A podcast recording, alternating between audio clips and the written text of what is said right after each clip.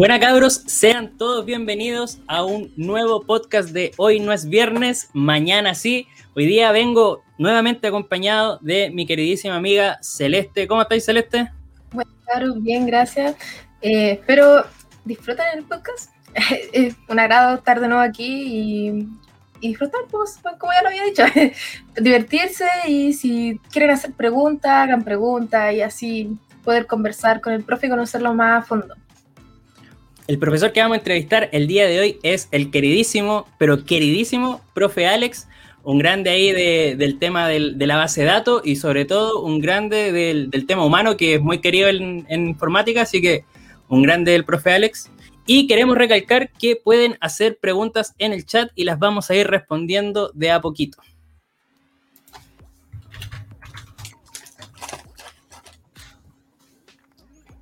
Ahí le damos la bienvenida al profe Alex que se está conectando. ¿Cómo está, profe? Bien, bien, Felipe, ¿cómo estás tú? Muy bien, gracias.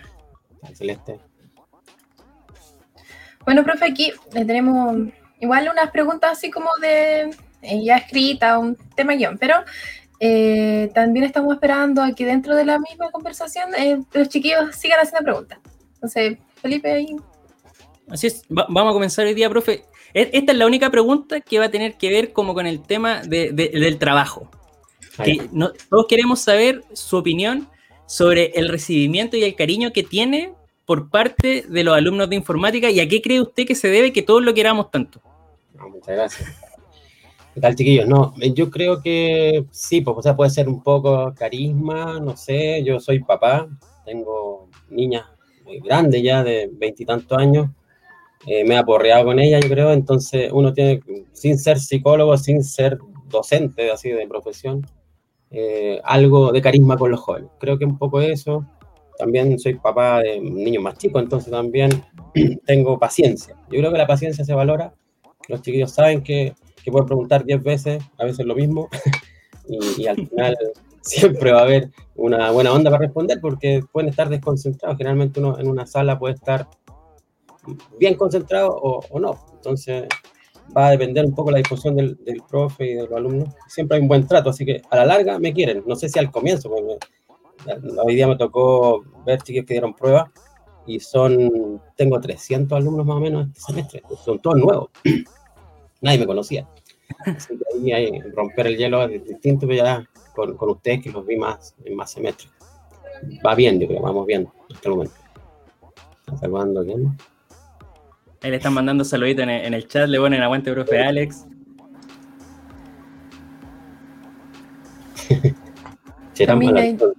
Pues. Bueno, entonces, ahora yo le traigo una pregunta como ya, ya nos vamos del tema de lo que es educación y todo. Es como una, una pregunta general sobre, sobre usted. Cuando era, cuando era chico, ¿qué quería hacer de adulto? ¿Cuál era como su sueño de profesión? ¿O está donde quiere estar? ¿O, o cómo? Bueno, en realidad cuando era niño, porque chico igual... Pero bueno, eh, en el fondo eh, eh, quería, no sé, ser futbolista, yo creo, ser ingeniero, eso lo logré, ser músico. Me gusta, estudié guitarra clásica como cinco años en el Conservatorio de la Chile. Entonces, igual, igual toco guitarra, pero ya no es lo mismo porque me, me aburrió. O sea, me aburrió, como, me sirve como hobby. Entonces tenía muchos planes de niño, como yo creo que la música era un tema. Después estuve en una banda también, así como el profe Villalanca, eh, pero fue todo experimental, pues, de, Lolo, de niño. Y la matemática siempre me salieron fáciles, entonces la física, el electromagnetismo, todas estas cosas de las ciencias. Así que me tiré por la ingeniería. Uno va eligiendo de a poco cómo se dan las cosas, pero sí de niño creo que me gustaba mucho, mucho el fútbol y la música. Por ahí va mi, vocación. Y ser profe fue como de rebote, ¿ah? ¿no? De, ahí, de ahí puedo contar eso. ¿Por qué, por qué fue de, rebote, profe? ¿Qué, qué lo llevó a, a, tomar la decisión de ser profe, teniendo una carrera de ingeniería antes que eso? Ah, claro, lo que pasa es que yo estudié en la Chile Ingeniería Civil, se llama en Ciencias de la Computación. Entonces, uno ahí como que igual que usted, pues cuando ya tiene dos años, cuatro años, en este caso, son seis en realidad, con 12 semestres, uno empieza a trabajar, entonces desarrollando software, lo mismo que me enseñamos los chiquillos, los analistas, los programadores, los ingenieros. y me fui por la industria, o sea, a trabajar en banco, en Sonda, en estas empresas de, de software, en Synapsis y en ministerios también, en el Ministerio de Hacienda. Entonces, como que hubo un desgaste, pero ya tengo 51 años, entonces a los 40 como que ya me empecé a, a nervioso de tanta trasnoche, tanta, eh, no sé, uno como que el informático es como un bombero. Entonces, eso me... Pero ustedes ya lo saben también. Entonces, ahora, eh, siempre uno está atrasado, siempre está incendiado los proyectos, a menos que uno sea muy, muy ordenado y no haya tanta entropía en los proyectos, pero siempre hay. O sea, al final eh, se me, ofrecieron hacer docencia, mi papá es docente también, y me dijo, hazlo si tú tenés el don, porque esto es como un don, parece, ¿eh? como saber enseñar, ponerse en lugar del alumno, irse por un lado, después por otro para, para llegar a lo mismo. Y, lo probé, bueno, ahí me invitaron al DOC, yo creo que hace tiempo, hay unos ocho años, y me quedé ahí, pues, me gustó, me gustó la docencia, por eso llegué a Rebote, porque era como un experimento, una, una prueba, estaba buscando otras cosas, mal. No sé si más liviana, porque ser docente ya, ya lo han visto con otros profes, que, bueno, José que estuvo el otro día, es, es desgastante ser papá, esposo y profe, pero y también me quedan cosas en proyecto. Así que, pero es muy apasionante, o sea, conocer jóvenes como ustedes, motivados, que, que son creativos, que preguntan cosas que, que uno no se esperaba. Esa sorpresa, no, sé si la tienen todas las carreras, todas las, todas las, los oficios, los trabajos. Sí es. Por ahí tenemos una pregunta del chat que dice, ¿en algún momento se ha hastiado un poco de ser profesor? ¿Planea ejercer eh, la docencia hasta el último hasta el último de sus días laborales? muy buena pregunta.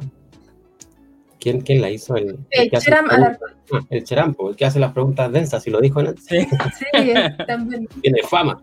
Ya bien, sí. lo, conozco incluso ya presencialmente, que eso es la novedad, que estamos yendo a la sede, nos estamos conociendo las caras un poco con barbijo y todo. Eh, no sé, ¿ah? yo siempre pienso que sí, me gusta, hasta el momento no me aburrido para nada. Eh, siempre hay desafíos nuevos, uno está aprendiendo, por ejemplo, ahora está Big Data, no sé, Business Intelligence, un tiempo, está, hay tecnología, cambia, esto no, no, es, no, es, no, es estático. Entonces, los alumnos cambian, lo, no sé, el, perfil de los alumnos ahora es un poco distinto, los alumnos del bosque que conozco, me al menos y, al final es un aprendizaje constante pues, de los mismos colegas, del mismo jefe que tiene una, una visión, eh, lo, los alumnos que hacen, como te decía, investigar, preguntas, preguntas capciosas, y hay que, hay que estar ahí. Entonces, no, no me aburrió para nada. Agobiado a veces sí, hay periodos piques que tiene que corregir, tiene que examen, tiene que preparar algún material, eh, o las prácticas profesionales, bueno. Pero se pega, siempre va a haber momentos duros en las pegas. Y yo lo llevo bien, no, no me estresado ni nada. Así que me veo como el Tata ahí, el profe Alex. como, el profe Antonio, siendo el profe Antonio después en el, el Un Lolo, un Saurio. Oiga, también en Fernando, el Feña, le pregunta en el chat, ¿qué opina sobre las principales causas de la guerra mundial? Ahí opinando un poco de todo. Preguntitas del chat que salen. ¿Qué opina sobre las principales causas de la guerra mundial? Bueno, en realidad todas las cosas que yo he visto en la historia han sido por poder, ¿eh? por, por, los poderes eh, que están de facto siempre buscan cómo conquistar, cómo imponer, cómo robar, digámoslo así. Entonces no, no veo que, bueno, eso siempre está en el ser humano, lamentablemente. Yo, yo tengo una visión más de creyente, más, más de fe. Bueno, también por eso me, me gustó mucho el doc, porque también uno puede trabajar en distintas partes, pero tienen una, una visión de, muy similar a la que tengo yo. De hecho, llegué por ahí por, por un grupo de fe, un grupo católico. Llegué una recomendación, ahí salió y me puse a trabajar ahí. Entonces, yo creo, claro, uno como dice, como le preguntan las modelos, creo en la paz mundial y todo, sí es verdad, pero la gente está buscando, ahora mismo está en una situación que también la veo como una especie de conflicto así mundial lo que estamos viviendo y, y hay que tener fe que vamos a salir de esto y van a haber más cosas así. O sea, no, no sé, siempre el hombre busca, busca poder, lamentablemente. Tristemente es así. Así es. Ahí. Nelson pregunta, ¿ya base de datos? Bien. Claramente base de datos, me quedo con los datos, con, con esos enredos de datos que uno puede sacar, cruzar información más entretenido. Las, las, las, aplicaciones, porque antes Java era eh, conozco harto C más que Java. Y, claro, me quedo con, con esto embebido, entre Java y base de datos, C y base de datos. Es más entretenido. Ahí están otros colegas también. Ahí en el chat tenemos otra pregunta. A usted hagan las preguntas. Una Coca-Cola. Jackson pregunta, profe, ¿qué opina de su colega, de su colega, colega Francisco Madrid? Ah, bien. Muy bueno. Francisco. Sí, lo conozco hace unos años y él tiene un estilo de enseñanza, quizás nada que ver con el que yo tengo. Antonio también. Tenemos distintos estilos, cada maestrito tiene su librito y él es teórico, es seco, hay un cuento capo. Así que opino muy bien de mi colega. Profe, sacamos un poco del contexto de Duoc y vamos a ver algo más, más, juvenil. Ah, ¿Cuál fue su experiencia más loca cuando estudiaba en Lausach? No, yo estudié en Buchef, en la Chile. ¿En la Chile? Eh. Me, pasaron mal el dato, pero en la U, ¿cuál fue, cuál fue su, experiencia más loca? Eh, no, era un poco nerd, yo creo, ¿ah? pero sí, sí, estaba así como más metido en estudio y desordenado. Había unas fiestas masivas ahí en Buchef donde ah, existe como una especie de, mito, dice el síndrome de Buchef. De Buchef porque es una carrera que tenemos 700 hombres y han 14 mujeres en nuestra generación. 700 y 14. Uy, demasiado. El volumen. Entonces, después, claro, se va achicando porque 700 no hay allá, pero entonces decían que uno después encontraba, aunque las, niñas no eran tan bonitas, más o menos, no sé, las encontraba todas, se casaban Era el síndrome de Buchef. Y claro, había una fiesta que en barra, pues imagínate 700 hombres, como yo creo el colegio, el Instituto Nacional, estos colegios así masivos de hombres y llegaban mujeres como que se volvían un poco locos. Yo creo que eso era...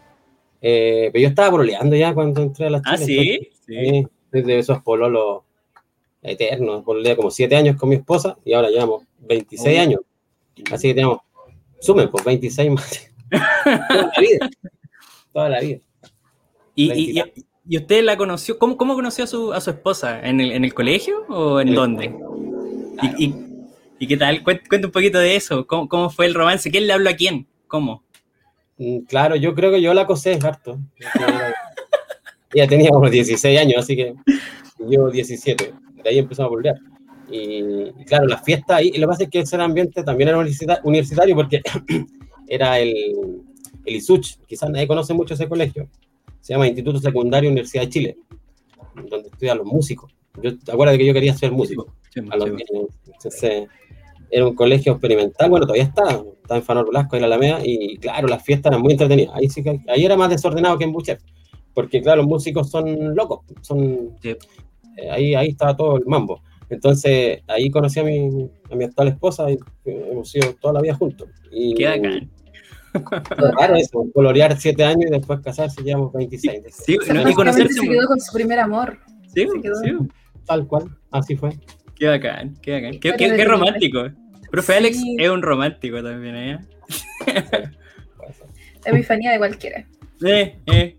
Profe, otra, otra preguntita antes de, seguir con, el, con la, el paso celeste también nos quedó la duda aquí cuando estábamos organizando las preguntas para usted. ¿Qué lo llevó, oye, y, como dato también, qué lo llevó a abrir su propio canal de YouTube? Para que sepan, el profe ahora tiene un canal de YouTube ahí, tiene sus videitos enseñando y todo. ¿Qué lo llevó a eso? Oye, no, es que eso yo lo conversé con Nelson, que, mira, a veces uno que es bueno para pa streamear, pues así como tú, o el Pipe, o la Celeste, Coru, son capos, o el mismo Nelson.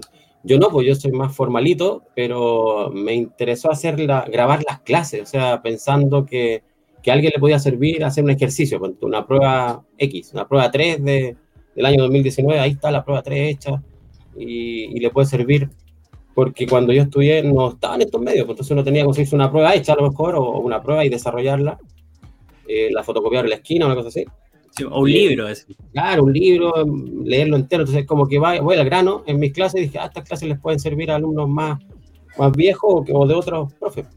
Entonces, ahí tengo videos que son clases, clases de YouTube. Algunas no, algunas las grabé solo. Y, el, uso el OPS, igual, no sé. Hice un experimento y funciona porque la verdad es que como son pruebas resueltas o ejercicios de guía resueltas, los alumnos lo valoran. Más que poner un su like o crear 500 suscriptores o miles de o monetizar, que siempre me preguntan, que, sea un apoyo nomás para, para, su carrera, que saquen bien, que aprendan bien a modelar y programar, SQL y PL. Ahí también vemos una de las razones, yo creo, por la cual es tan querido, porque se nota que usted piensa en los alumnos y se dedica a ser un docente con vocación. Eso es realmente genial. Por ahí preguntan en el chat, bueno, una pregunta eh, no muy lógica, pero dice Easy o Sodimac. Pregunta Daelot. Ninguna de las dos compro en la feria mejor. metal, un, árbol, metal un árbol solo. Mucho mejor. A ver, aquí le tengo una pregunta de cultura general. No, ¿cuál es su película favorita? Así de todos los tiempos. Película, película. Sí. Alguna que le haya marcado o le, haya dejado una buena enseñanza. Pasa palabra, no sé. Soy malo. Mira, veo puras series o veo películas y se me olvidan. Ya a, la, semana deben ser malas, creo yo, porque si uno fuera bueno, quedaría marcado, no sé. Mi, mi, hijo me dice, papá, veamos esta película, pero si ya la vimos, todos dicen y yo ni me acuerdo. Así que parece que no soy un. Al, menos se sorprende siempre. Película que le pongan la a disfrutar como la primera vez. como tipo tener Alzheimer. Es como el alemán, ¿sí? Alzheimer. Al cincuenta y tanto, algo ya empieza a fallar. Pero no, siempre eh, veo muchas películas. Fuimos, íbamos al cine con los niños. Imagínate, los niños son de película de Disney. Entonces al final veíamos, no sé, las del comisario Woody y esa, pero tú me preguntáis qué pasaba ahí, no me acuerdo. Yo iba a comer soy papá en ese aspecto, más que para el cine.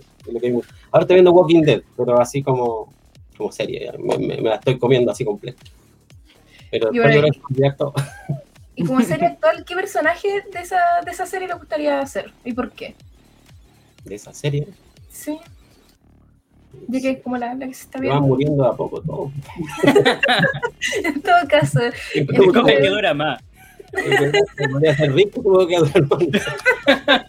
Para no morir Yo creo que podría ser el protagonista. No, sé si tan valiente. Hay que jugársela. Claro. Es que en ese momento no queda de otra, entonces que hay que saber aperrarnos. en el momento de los kios hay que ver cómo somos. Profe, también en el chat preguntan, ¿tuvo alguna consola de juegos? ¿Juega algún juego? ¿O cuando era más joven? ¿Cuál le gustaba más? Cuando era niño. Eh, sí, creo que fue Nintendo, unas, unos Atari, unas cosas así, o íbamos con, los niños, o sea, con, con, mis compañeros de colegio, eso que te hablaba del, del Isuch, íbamos a jugar a los videos así, moneda o el flipper, eso, de los años 80. Y claro, después aquí mis hijos juegan Fortnite y, juegan, no sé, o Roblox y, y, me van mostrando, pero no me, no me logro entusiasmar, soy como... no engancha. No engancha. Con la vieja escuela. Yo soy del balón, de la pelota, ahí puedo estar jugando, ahí moviéndome. Profe, en el, en el chat también le una pregunta que le hace Tila. ¿Qué le diría al profe Alex, o al Alex, en realidad, de hace 20 años? Oh, qué buena pregunta. 20 años, a los 30, ¿qué estaba haciendo a los 30? Estaba como muy hiperventilado a los 30, yo creo. Mm, tratando de ganar plata, de hacer proyectos, de trabajar, trabajar. Me puse trabajólico en esa, en esa, en esa década, entre los 30 y los 40 y eso pasa a la cuenta a veces. Entonces yo, yo si tuviera ahora la posibilidad de hablarme en un mundo cuántico, yo diría que, parara, no sé, parar la máquina. Tenía ya hijas, hijas grandes, o sea, no sé, a los 30 tenía una hija ya de, de 6, 7 años y creo que ellas me echan en cara esto que no disfruté mucho. A diferencia mm. que ahora, ahora tengo, bueno, yo tengo 6 hijos, las dos más grandes eh, de 20 y tantos, así como ustedes, jóvenes, y los otros son de 14 hacia abajo. Entonces, a estos, a estos chicos, a los de 14, que tienen 12, 10 y 8, sí que he jugado con ellos, ido al parque muchas veces, eh, me buscan más.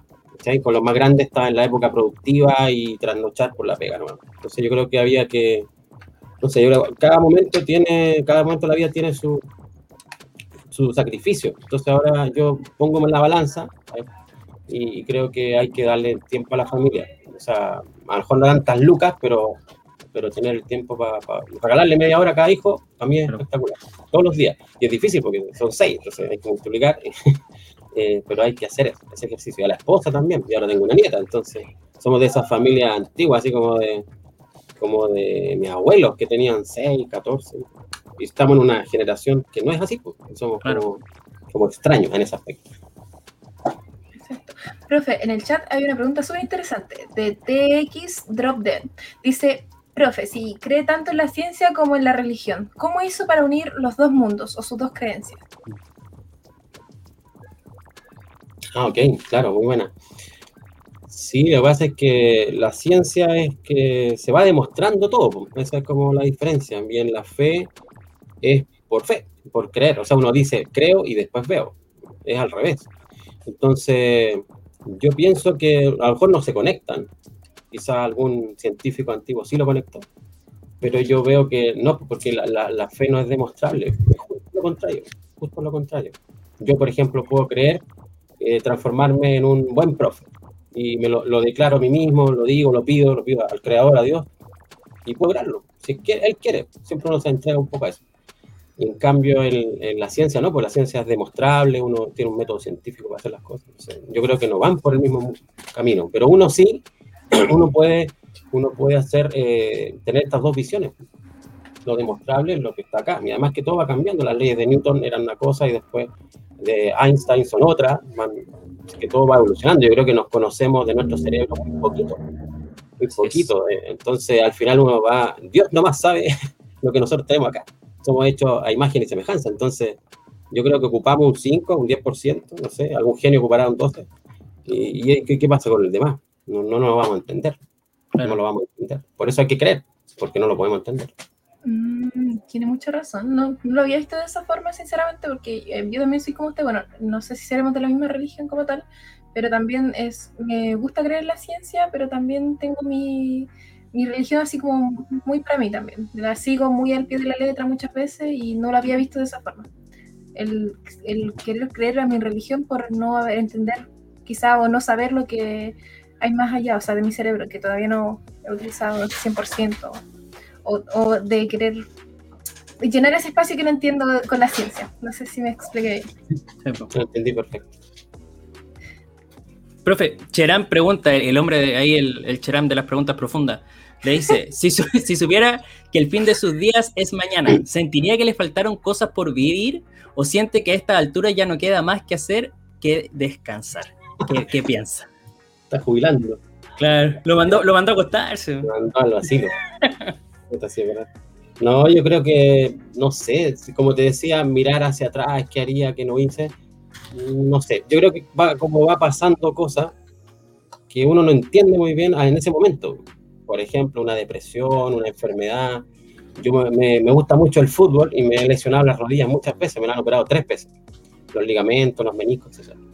Y, y, claro, eso me da miedo que me vuelva a pasar, pero pucha, si ese partido donde me lesionaron o me pegaron, no lo hubiera jugado, no me hubiera operado, no sé, no hubiera vivido todo lo que vi, que fue un proceso, por ejemplo, de cariño de mi esposa, que me cuidaba, no sé. O de los colegas cuando estaba lesionado, me iban a ver a la pega, a la casa, no sé, cuando estaba con bastones por lo tanto, uno no, creo que tenga que arrepentirse de nada y si fuera el último día de mi vida, yo iría a descansar, tal cual. No, nada más que decir. A abrazar a los que quiero, ojalá alcanzar a despedirme bien de ellos. Hay que dormirse todos los días en paz, yo creo. A veces uno se pelea en el día. Yo a veces tengo mis discusiones con mis hijas mayores, con los adultos. Y claro, ojalá al final del día tratar de, resolver eso, que no quede pendiente, para que uno pueda dormir bien y no sabe cuánto vivir. Así que ir cerrando. No tengo enemigos, creo yo. Me encantaría saber, pero. Usted es muy amoroso para tener enemigos. Sí, creo que de ser un ser humano muy cruel para, ser enemigo Carlos Alberto eh, Ahumada pregunta: Profe, ¿sus hijos quieren estudiar lo mismo que usted? Hoy, hoy día vino, vinieron a cortarnos el pelo a todos. Porque hubo los regimientos, todos pelados, para que dure harto. y al mayor que el que tiene 14, porque la, mira, una está estudiando pedagogía, la otra está estudiando odontología, odontología en la Chile también. Y el que sigue, que podría entrar a la universidad, no sé, en cuatro años más, tiene 14, Agustín. Agustín le preguntó a la señora de la peluquería y yo no tenía idea qué quería estudiar, nunca le he preguntado, pero me dijo que quería estudiar informática. Bueno, bueno. Me, está siguiendo los pasos. algo, algo ahí, le, ahí le puede ayudar. Sí, demás. Profe, ¿Hay alguna cagada que ocurriera durante su experiencia en el trabajo que usted dijera, hoy me mandé la media cagada, así como inolvidable? Sí, sí, sí. Me hice famoso una vez en un, oh, claro, en, en, un proceso, por eso hice las cuentas a veces los chiquillos cuando enseño PLSQL son procesos masivos, se demoraban 19 horas, 19 horas en sacar vectores, algoritmos de cálculo para la, para la operación renta, en realidad, para decirlo de verdad, en impuesto interno. Entonces esos procesos eran delicados porque se caían, había que volver a echarlo a andar y producía que las máquinas fallaran. había un problema de degradación. y la, yo era nuevo ahí, pues llevaba un año, menos, unos seis meses, y me dieron a cargo ese, ese proceso y, me, y la, lo lancé y me fui a almorzar. Graso error. y cuando ya está almorzando, yo creo una media hora, si me hubiera quedado media hora más, lo veo y me hubiera pillado el error y lo retomo o lo cancelo. Entonces después me andaban buscando, yo creo que casi me echan. No. No. Porque era grave, pero como era nuevo, me tiraron la oreja nomás. Pues para otra hay que preguntar, estos procesos no hay que hacerlo hasta ahora, no sé. Pero sí, yo creo que estuve ahí al borde. Ese fue un cagazo grande. Pero bueno, salí jugando y después pidiendo disculpas y después pasé a ser bueno en eso. Si uno de los errores se aprende mucho. Se aprende más de los errores. ¿Y cómo está el almuerzo? Le pregunté. ¿Valió la pena o no valió la pena? Estuvo bueno el almuerzo, pero lo, digamos, el bajativo fue malo. Malardo. Malardo. Mejor me acordar me hicieron acordar de algo. Me voy a tomar un... Profe, ¿cuál es la teoría más loca que ha escuchado? O si cree alguna teoría, en una teoría así, loca, random. Teoría. Sí, así como que la Tierra es plana o... Sí, ¿alguna vez la han convencido de que la Tierra es plana? O sea, hay hartas teorías y uno como que tiene que investigar. Yo, de hecho, por ejemplo, ahora está, nos estamos vacunando, no sé, eh, esto ha durado mucho, esto de la pandemia, hay teorías conspiranoicas ahí. Uno tiene que investigar, yo creo. Todo puede ser verdad, todo puede ser mentira. El Cheram dice drop database, claro, casi. casi, fue, casi fue un drop database, pero bueno. Entonces yo creo que no, no creo en nada. Tienen que demostrármelo. Ahí sí que no, no hay fe.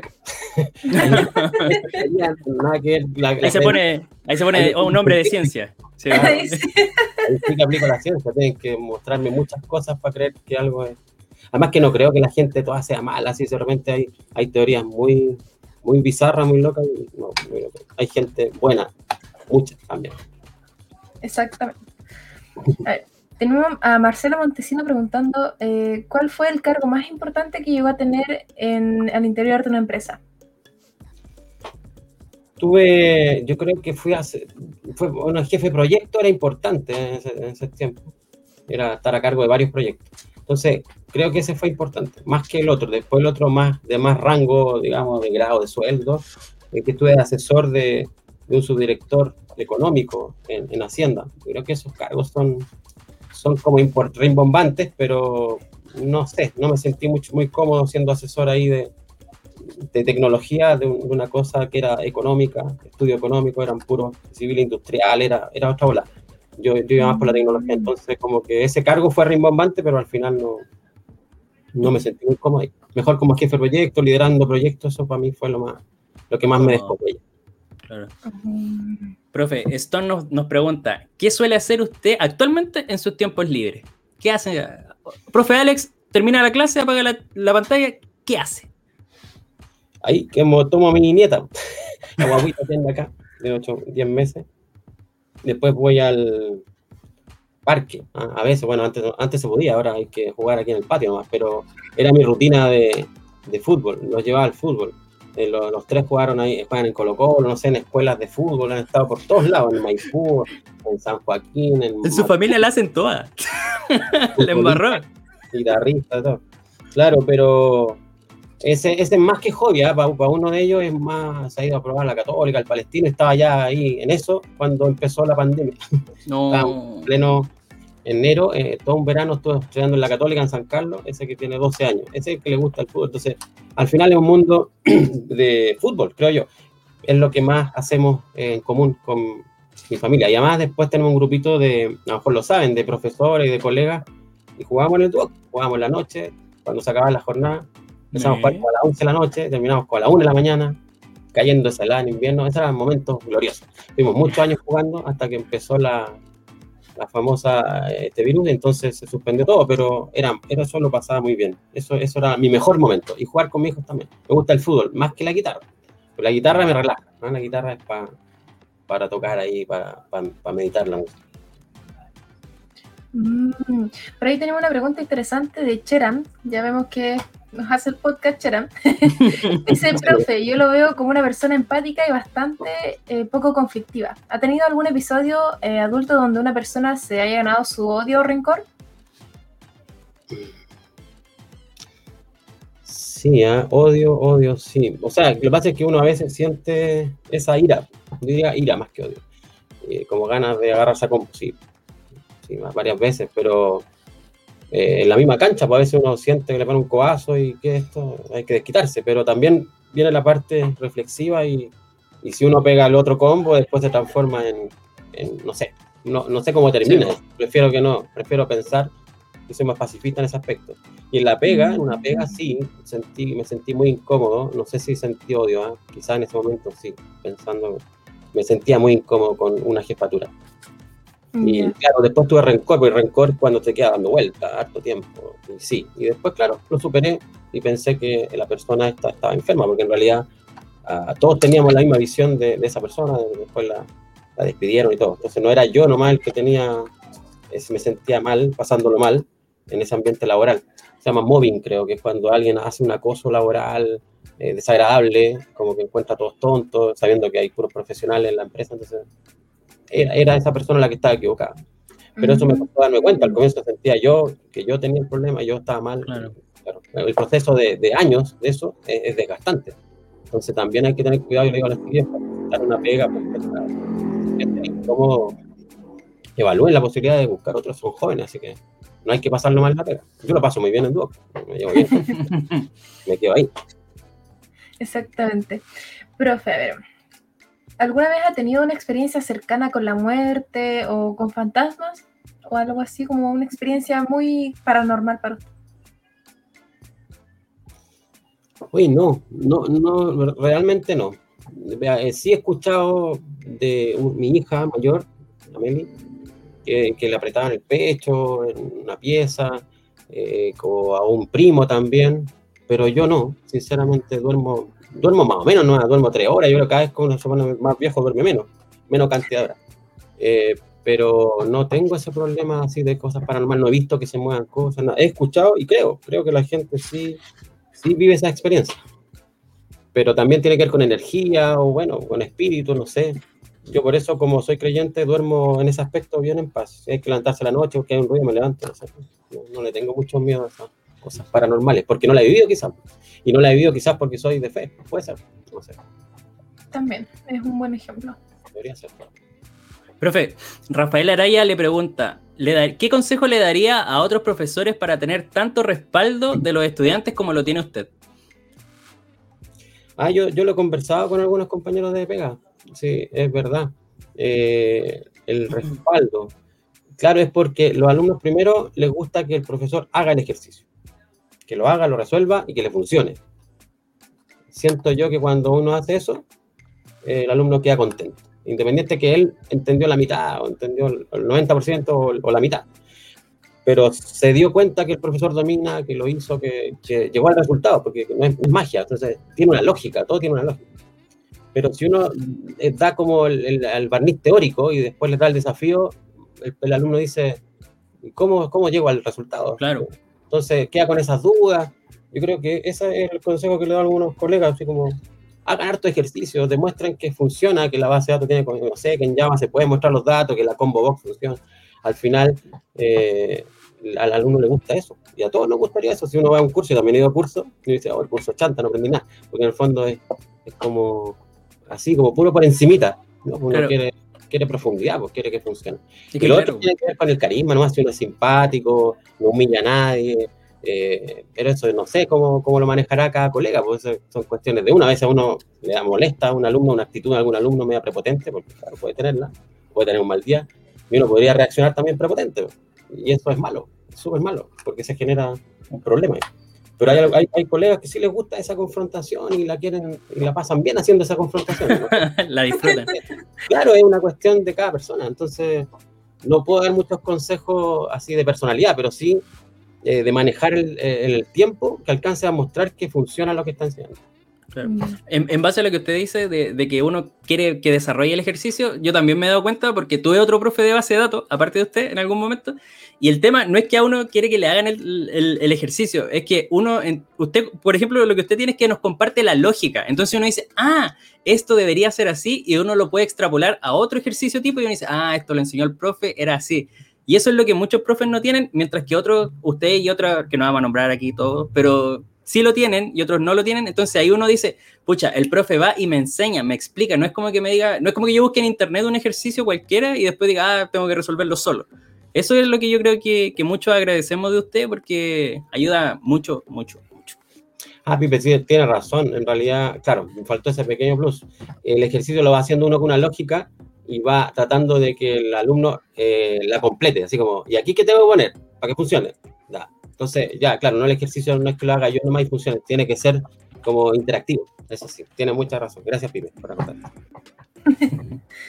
profe, aquí hay una pregunta también muy buena que dice, que es de Croxflow. Dice, profe, ¿qué trabajo fue todo un desafío a superar en sus primeros años como profesional?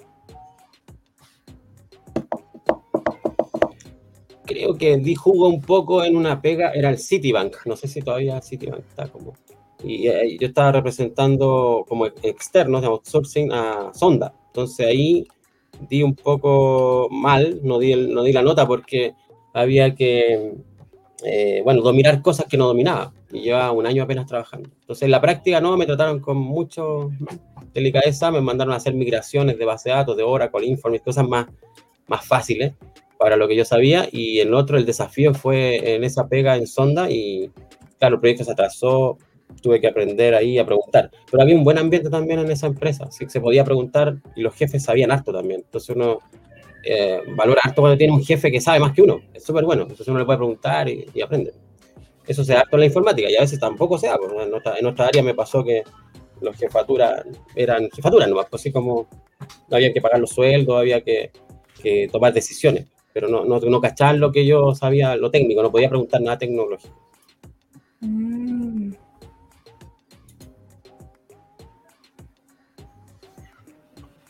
Eh, sí, sorry, me está, pegado un poco. estaba mirando, el chat. Estoy como, estoy como en cuatro pantallas. Eh, profe, también le pregunta ahí Cheram, le dice, ¿recuerda su primer día de clases como docente? ¿Estuvo nervioso, feliz? ¿Cómo lo vivió? Sí, estuve mal, mal, malito. Porque no había hecho nunca clase y eh, al tiro la sala llena, 40 alumnos fue en De hecho, yo había hecho clases online, se llaman antes e-learning. En la Toscana, esto IP. Y eso es distinto, pues como estamos acá, estamos conversando. Pero así, presencial, cara a cara, 40 alumnos, la primera, no me abría el PowerPoint, me sudaba. Creo que una alumna así, me acuerdo mucho de su cara, se parece mucho a la Celeste. Me ayudó, me dijo, profe, aprieta ahí, no sé. Estaba todo tupido, porque cuando uno no domina algo, se pone nervioso y eso es peor, pues. es como es como pánico escénico. Después se transforma en una. Yo creo que se tropieza, se cae, así como el chavo del 8 se le cae todo. Puede pasar.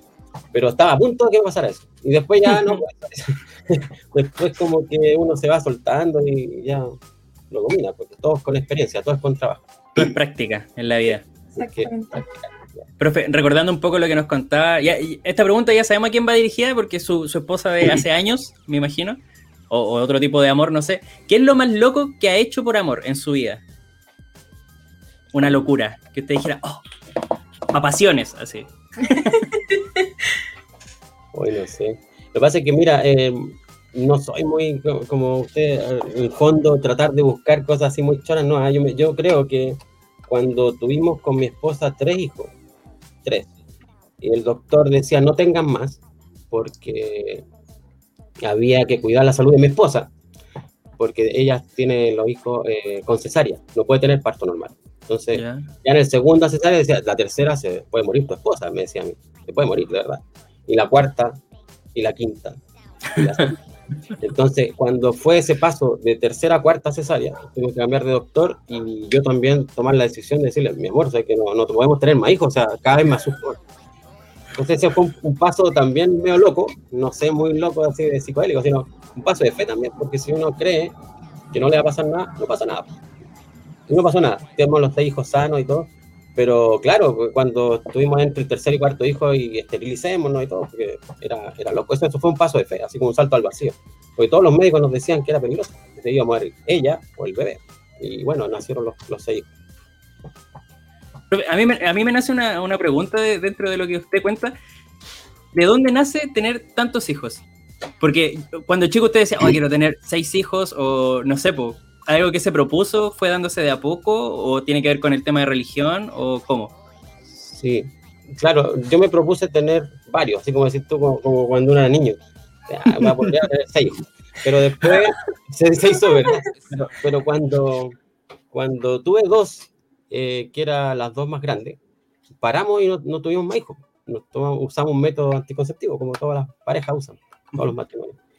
Entonces, eh, con dos estamos bien. O sea, una familia, mi, señora mía es profesional, con dos profesionales, con dos hijos, va todo bien. ¿ah? Para, el tema de, plata, de, de, viaje, de todo eso. De pasarlo bien. Pero entonces, claro, hay un tema de fe después, porque eh, no, teníamos dos niñitas, ya estaban más grandes, tenían 10 años, y decidimos que probar tener otra guaguita. Y ahí nació el Agustín. Entonces, después nació el Benjamín, la Mercedes y el Juan Pablo, pero así todo seguido, como cada un año. Porque ya el paso de fe fue ese, pues no, no cuidarse, no cuidarse, hasta que se pudiera. Y si mi señora me decía, y podrías haber tenido siete, ocho, porque era también una decisión más de ella que mía, porque yo puedo decir, tengamos los que queráis, pero después tendría que trabajar como burro, pero criarlo y, y, cómo se llama, y criarlo, amamantarlo, mudarlo y todo eso, eh, cada vez, bueno, participe, participe más, pero pero siempre es más pega para la mujer, mucho más pega, porque estamos en una sociedad bien machista, ¿para qué estamos con cosas? Ha ido cambiando, ha ido cambiando, menos mal. Pero fue un paso así, pues, de una locura, de, de confiar, de confiar. Realmente. Increíble. Profe, eh, ¿cuál es el tema que así como quizá, de, que sabe más, pero que la vergüenza saber de eso? Que sabe mucho de un tema, pero la vergüenza eso. Se la voy a decir de nuevo. ¿Cuál es el tema sobre el que la vergüenza saber demasiado? Como que es tan seco en algo que dice, igual me da vergüenza saber tanto, ¿cómo voy a ser tan ñoño? Así como esa es la... Ah, ya te... Sí. No, que parece que no sé tanto de tanto. no, no, no sé ¿Cómo que no? ¿Cómo que no? En serio, porque siempre hay alguien que sabe más que uno, entonces uno dice, ah, no sé tanto.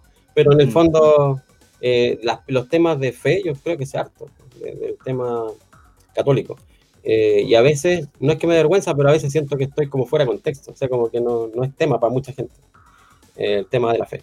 Y también el tema técnico, tecnológico, claro, mi especialidad es Oracle, porque trabajé, no sé, 30 pues, años en eso. Entonces, mm, claro, me sé el rey del derecho, como les conté la primera experiencia que mandé un cagazo y tiré un proceso y casi me echan, pero ahí partió todo. Entonces, eh, ese tema lo domino, pero también sé que hay cosas que no domino, ¿ah? porque todo cambia, en la informática al menos. De música también sé, pero tampoco, o sea, no sé tanto tampoco. Sé de algunos tipos de música, ¿no? Aparte de ser humilde, un, hombre completo, mire. Increíble. Profe, ¿cuál es su mayor miedo? Sí, esa está, esa, la otra estuve pensando en eso un poco, ahora que estamos estos con la enfermedad y todo, que harta, gente se, ha muerto, se ha, fallecido de la familia, no sé, de toda la familia. Pero yo creo que con los hijos uno sufre más. O sea, si un hijo le pasa algo, uno como que le duele la guata al tiro. Entonces, esos son los miedos más fuertes. Como decía la otra vez de la rodilla también, jugar a la pelota y que me lesione de nuevo. Yo sé que es un proceso, hay que operarla y toda la cuestión eh, también tuve harto miedo con eso, pero también jugar con miedo al fútbol es malo, porque te andáis, no sé, te puedes lesionar peor, peor. Hay que ir como firme, hay que ir así con confianza. Y en la vida igual, pues entonces a los hijos lo que hago yo es, eh, claro, bendecirlos, decirles que los quiero mucho todos los días, que van a estar bien, darles eh, seguridad en lo que hagan, para que no les pase nada, porque esto es como también declarar cosas, si esto uno tiene que afirmar cosas y, y, también eso tiene que ver con energía. Entonces uno, si alguien no cree mucho en la fe, porque crea la energía, si uno a un hijo lo toma y lo abraza y, juega con él o toca la guitarra, juega la pelota, el niño va a estar bien y va a estar sano y va a estar, eh, no va a tener un problema inmunológico, por ejemplo, que ahora está el tema inmunológico de moda. Si uno tiene que estar como vibrando alto para que no le, nada. Sí, literal. Sí, así, tienen que estar con, seguridad. Sí. Profe, también nos preguntan, ¿ha estado en algún episodio conflictivo con algún alumno o profe donde haya tenido que abandonar la sede o la sala? Así como que te diga, chao, me voy, me tienen chato. Sí, sí, pero no lo recuerdo eh, ni quién fue, ni qué año, nada. Pero sí un alumno me sacó de quicio, creo. ¿A usted? Sí, ¿Qué hizo? Pero- ¿Qué- no sé, como que conversaban, hablaban, gritaban, estaban muy hiperventilados. Y, y yo tratando así como de escribir, de haciendo todos mis truquitos para que se concentraran, y no, no pasó nada. pues entonces, ya yo me voy de acá. Y salí de la sala, tomé aire y después entré y se habían calmado, no sé. Quizás ni se dieron ni cuenta que salí de la sala porque estaban en, estaban en lo suyo. Estaba Y muy una vez también en, en la noche como que un alumno casi se agarra combo con otro, así como se enojaron por el puesto de, no sé, el computador, y le tiró un manotazo, eso fue incómodo para mí, ahí como que también me sentí más, digamos, peor que no escuchar la otra que, que estaban en lo suyo, porque eso era como agresivo, entonces Sí, tuve que calmar al, al cabro más joven, el otro era mayor, Y por una tontera. Claro, de haber una tontera que lo pasó a llevar, el, o quería preguntarme a mí primero y el otro quería también. Pero son cosas de los seres humanos que tenemos que vivir con eso. Y, y al final después lo vi, le entregué un, un abrazo, el título profesional ahí en, en la católica cuando terminó su carrera. Y ahí me acordé que era él, el que había sido medio violento. Y ya había pasado, esa, quizás ni se acordaba él. Así que Claro. siempre se puede dar esa posibilidad de cambiar, de mejorar. Quizás había tenido un mal momento. Mal día. Igual, importante eso, profe, desde mi punto de vista de alumna de primer año. eh, no, o sea, cuando uno está en el liceo, como que le dicen, no, si en la universidad o instituto de educación superior, como todos son serios, son adultos. Pero escuchar así como que ocurrió un episodio así como que prácticamente se pelearon por un computador, es algo realmente como risa impactante, porque uno como que espera, tiene muchas expectativas de la educación superior. Para mí también fue impact- impactante. Pero también, Pero Seguramente. cuando- sí, pero cuando yo fui a, por ejemplo, que estudié ingeniería, les contaba en- ahí en Buchef, en, en la Chile, también se agarraron a combo. Entonces, eh, estaban mechoneando y un tipo era más matón que otro y combo. ¿Y usted nunca se agarraba a combo? Claro, pero en la cancha. O sea, en la cancha, en la cancha, en la cancha. Es otra Sí, cosa. po. Y después se acaba el partido y uno se fuma un cigarro, toma una cerveza y se acabó la Sí. Sí. Se queda en la cancha la pelea. po. Exactamente. No, en una sala es como que estoy trabajando, no sé. Es distinto. Sí. nada que- Otro contexto. Bueno, Es como ponerse a pelear en el trabajo. Pero Fe, todo esto de mechoneo, ¿usted cuando entró a, a la universidad lo, lo mechonearon? e intentaron, pero ahí hice un poco de trampa porque tuve que salir arrancando, me acuerdo, por la avenida Mata, había que dar una prueba de inglés. Entonces, si te iba bien, te eximías de, no sé, de dos ramos, de tres semestres, no sé. Y ahí nos estaban esperando para mechonearnos. eh, harta gente, y yo salía arrancando, casi me atropellan, porque soy bajo y rápido. Dije, agarro moto, no me ni. Como enajenado. Y ya los que pillaban, claro, les pintaban, le tiraban pintura azul, le quedaban ahí todos manchados o los rapados. Se, se usaba el mechoneo, se llama mechón porque dejaron un mechoncito. acá. Sí. Todo pelado y un mechón. Pero a mí no, pues entonces yo después cuando había que volver a, a la otro día, a clase real, esta era una prueba, eh, una prueba de diagnóstico, digamos así. Una tía me puso un yeso falso, mi tía Marta. me yesó así, me puso como, y una barba de yeso así dura, bien, bien actuado. Entonces yo, me acordaba y me iban a mechonar el otro día, decía, oye, pero mira cómo me dejaron por salir arrancando, me fracturé, así que ya ahí me trataban con pinza un poco, me dibujaron unos lentes, un poquito Qué bigote. Qué me ahorré eso, porque yo quería ir a clase, las primeras clases, y parece que no había que ir, era puro, era puro sufrir. Bueno, pero a algunos les gusta el mechoneo, pero yo como soy escrupuloso, veía que, no sé, los metían a unas cuestiones como, como con barro, con caca, con cosas podridas, y los cabros salían vomitando, yo y a todo eso, dije yo con mi yeso, No, no. era muy rancio, era muy rancio eso, entonces yo dije, y además que yo creo que eso no, no tiene ningún sentido, creo yo, No. pero no. se ha ido suspendiendo de a poco. Por lo que sí, por lo que tengo entendido, ya no se hacen. En el caso de, yo no sé si en el Duoc lo hacían o algo así, como tal. No. ¿no? Es, es Ah, una bienvenida. Con una Sí, bienvenida. como una bienvenida, no sé, les ponen música, yo creo, para que bailen, hagan concursos. Una bienvenida, pero no así, no que sufran. Sí. sí. Ya, vaya, ya vaya a sufrir después. En todo caso, Tiene una vida de sufrimiento. profe, el Stone de youtuber se llama, dice, pre- eh, pregunta, ¿cómo se ven cinco años? Cinco años con más canas, ¿no? Yo cacho más, viejo, empieza a caer todo. Pero igual, trato de hacer deporte ahí, como les decía, y como que me gusta estar en Duoc, así que me imagino haciendo eso y otra cosa más a lo mejor. Eh, siempre tengo muchos alumnos y mucha carga, pero es porque yo también quiero eso. A veces uno como que se puede aburrir. Alguien preguntó por ahí eso. Quizás me aburra, pues no sé. Pero puede pasar cinco años y me dice, no, yo esto ya cumplí un proceso y, y hago otra cosa. Podría pasar. Además que está cambiando todo y, por ejemplo, uno puede transmitir las clases así como estamos ahora. Entonces, a lo mejor eh, se puede uno multiplicar en otras cosas, no sé. Porque los traslados son importantes cuando uno va a trabajar y, ah, para allá, para acá. Se, pierde tiempo. Claro, se, podría, se podría hacer otra cosa. Pero me gusta hacer una pega bien más que hacer varias más o menos. Entonces, por eso me dedico a la docencia, para que, para que los alumnos me sigan queriendo. Ah, no, no, para que, Querido por siempre. Profe, eh, de poder viajar a cualquier país, ¿a, ¿a cuál no elegiría ir? No elegiría Estados Unidos, creo. ¿De verdad? Sí, pero ¿por qué? No sé, creo que viajaría a Italia o Francia, no sé, a otros países como el Caribe, creo yo.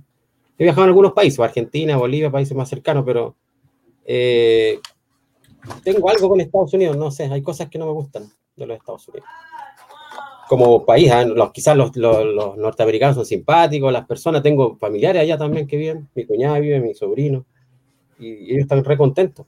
Pero no sé, tengo esa visión como de, de, un país muy, muy power que como que se impone, se impone mucho. Eso no me gusta. Pero eso son los políticos, no, no, tiene nada que ver con la gente, nada que ver con la gente. Gente, gente mala y loca y en todos lados. en todo caso. Profe, a ver, una pregunta más así como genérica. Si pudiera tener un superpoder, ¿cuál elegiría y por qué? ¿Superpoder? Sí. Yo creo que el poder, un poder potente sería eh, tener más concentración, no sé, el cerebro, evolucionar. Esa parte que hablamos delante, al comienzo, si sabemos, lo único que sabemos es que sabemos poco del cerebro entonces, a conocer más por qué cuando uno duerme, no sé, el cerebro no lo maneja, hace cualquier cosa y uno puede aprender durmiendo. Eh, eh, hay gente que se desdobla, hay gente que no sé. Yo creo que los científicos más capos han, han, dominado una parte que nosotros no, por algo dan este paso, o, o, los artistas más capos también. Así que me gustaría tener ese poder, poder pasar a lo mejor de un 10%, no sé cuánto ocupo realmente, a un 15%, algo así. ¿Ha visto esa película, la de Lucy? La de la mina que ocupa como el 100% de su ah, cerebro. Ah, bueno, claro, hace poco mi hija la estaba viendo. Sí, pues eso muestra un poco que es como una droga, algo inventan sí, claro. Y claro, va dominando, no sé, pues ves cómo pasan la, eh, las fibras que nosotros no vemos, las comunicaciones, eh, ya pasa a otra dimensión. Después se muere, pero bueno. Sí. pero, pero, la vivió. Pero Relativamente se supone que la película no muere, como que se vuelve parte del todo como que se vuelve partícula, que es mm. como que llega al conocimiento máximo que, se, que se vuelve partícula. Está como en todas partes, es como Dios, sí. es como omnipresente, todo. Omnipresente, omnipotente, exactamente. La tiene toda. Sí, bacán. Profe, antes de, de, ir a la última pregunta, me, me, gustó mucho lo que vi en el chat del Chram. Profe, ¿tiene o ha tenido algún apodo? Así. En su... Pero usted, así como en su casa. No, o sea, me dicen Ale, por ejemplo, o Alecito, mis tías, Alecito. Y, y, yo creo que alguien me ha dicho el chico, no sé, el chico, ah, no sé, pero que nunca me enteré, nunca me dijeron así como chico, pero porque soy bajito, pero al final eh, no sé, debo tener alguno por ahí, no, nunca me dijeron, así para callado, nunca me tocaron otro nombre. Por ahí dice que tiene el apodo de Alex Scott de, profe Alex, Dios. Tuvo un, un, ¿era de LOL un equipo de LOL que se llamaba Los Testigos del Profe Alex, sí, ¿no? El año sí, pasado. el año pasado. ¿Verdad? Felipe y una niña ahí sí me acuerdo. Sí. el profe ahí manda, manda, un saludo y nos dejó a todos así como, oh, el profe está dentro del torneo. Fue bacán. Sí. Fue bacán. Profe, para ir terminando con el, la entrevista del día de hoy, ¿Tiene algún mensaje que quisiera darle a los jóvenes y a los alumnos, a la juventud en general? ¿Qué mensaje le podría dar desde sus 51 años de experiencia a, a los jóvenes? Ah, bueno, yo creo que lo más importante como profe, o no sé, algunos ven como al profe como mentor, como gente que, que ha logrado cosas, eh, sí hay que equivocarse y para aprender. Eso no tengan miedo. Si yo le digo, te equivocaste, ya, llámame. ¿Ves por qué te equivocaste? Eh, entonces, la vida es lo mismo si uno se equivoca, toma malas decisiones, al final no son malas, son parte de, del proceso de aprendizaje nomás. Así que como que hay que confiar un poco en el instinto y tener ciertos parámetros, ciertos valores. Pero en el Duoc dan esas herramientas, sinceramente. Ustedes tienen esas herramientas, las desarrollan. Algunos se rinden de las carreras, normal, o no era lo que esperaban, pero la perseverancia es lo importante. Entonces, uno puede caer se para, se cae y se para. Y ahí va logrando cualquier cosa. Y esa palabra de perseverar, que se ve como súper fácil, no es tan fácil. No es tan fácil. Muchas gracias, profe, por, por sus bonitas palabras, por su tiempo el día de hoy. También agradecerle ahí a todas las personas que estuvieron al tanto y vinieron aquí por el profe Alex, que es bien querido por, por, nosotros. Espero, espero hayan aprendido un poquito más del profe, que era la intención de nosotros, que lo conocieran más su lado fuera del trabajo. ¿Algo que decir? No, yo los felicito por esta. Eh, lo que hacen acá es súper entretenido. Yo estuve viendo la del José Yalanca. Eh, uno se suelta un poco más, cuenta cosas que no cuenta en la sala. Entonces, vale la pena porque ah, sería bueno también para un alumno ponerse ahí y hablar eh, de, su vida, de sus cosas más personales, más íntimas. Y así uno también ve la parte humanitaria de cada profe porque tiene sus problemas, su vida, su hijo, su esposa pero los chiquillos, ustedes son súper empáticos, entonces también saben que eso es así. También tienen una familia, están ahí transmitiendo de su casa. Esta es la realidad, hay, hay cosas ahí atrás, hay orden, desorden, lo que sea. Y entonces no fue fácil esto, fue entretenido. Yo los felicito, ojalá que inviten a más profes o más gente de, de la misma escuela, no sé. Así que ánimo, los felicito, chiquillos. Muchas gracias por invitarme. Muchas gracias a usted, profe. Celeste. Muchas gracias por asistir. Eh, nada, decir que, bueno, nuevamente agradecerle al profe y que estamos muy entusiasmados con esto del podcast y vamos a ir consultando también a, los, a los chiquillos del tubo, a quien, quien, más quieren entrevistar. Si alguien también se quiere unir a, al podcast, no hay problema, nos, nos comentan y nosotros los podemos subir y todo, no hay problema. Y eso, pues, gracias chiquillos y atrévanse a conversar con los profes, a ver todas estas cosas, a participar de todo esto, que se los recomiendo. Eso. Nos estamos viendo, cabros. Recuerden suscribirse y darle like a este canal porque aquí van a estar siendo todos los podcasts y las entrevistas a los profes. Así que eso, buenas noches. Muchas gracias, profe Alex. Muchas gracias, a la Celeste. Que estén bien. Cuídense. Nos estamos viendo el jueves que sigue, no este, el que viene. El que sigue. Semana por medio podcast. Eso, eso, eso. Chau. Chau, chau.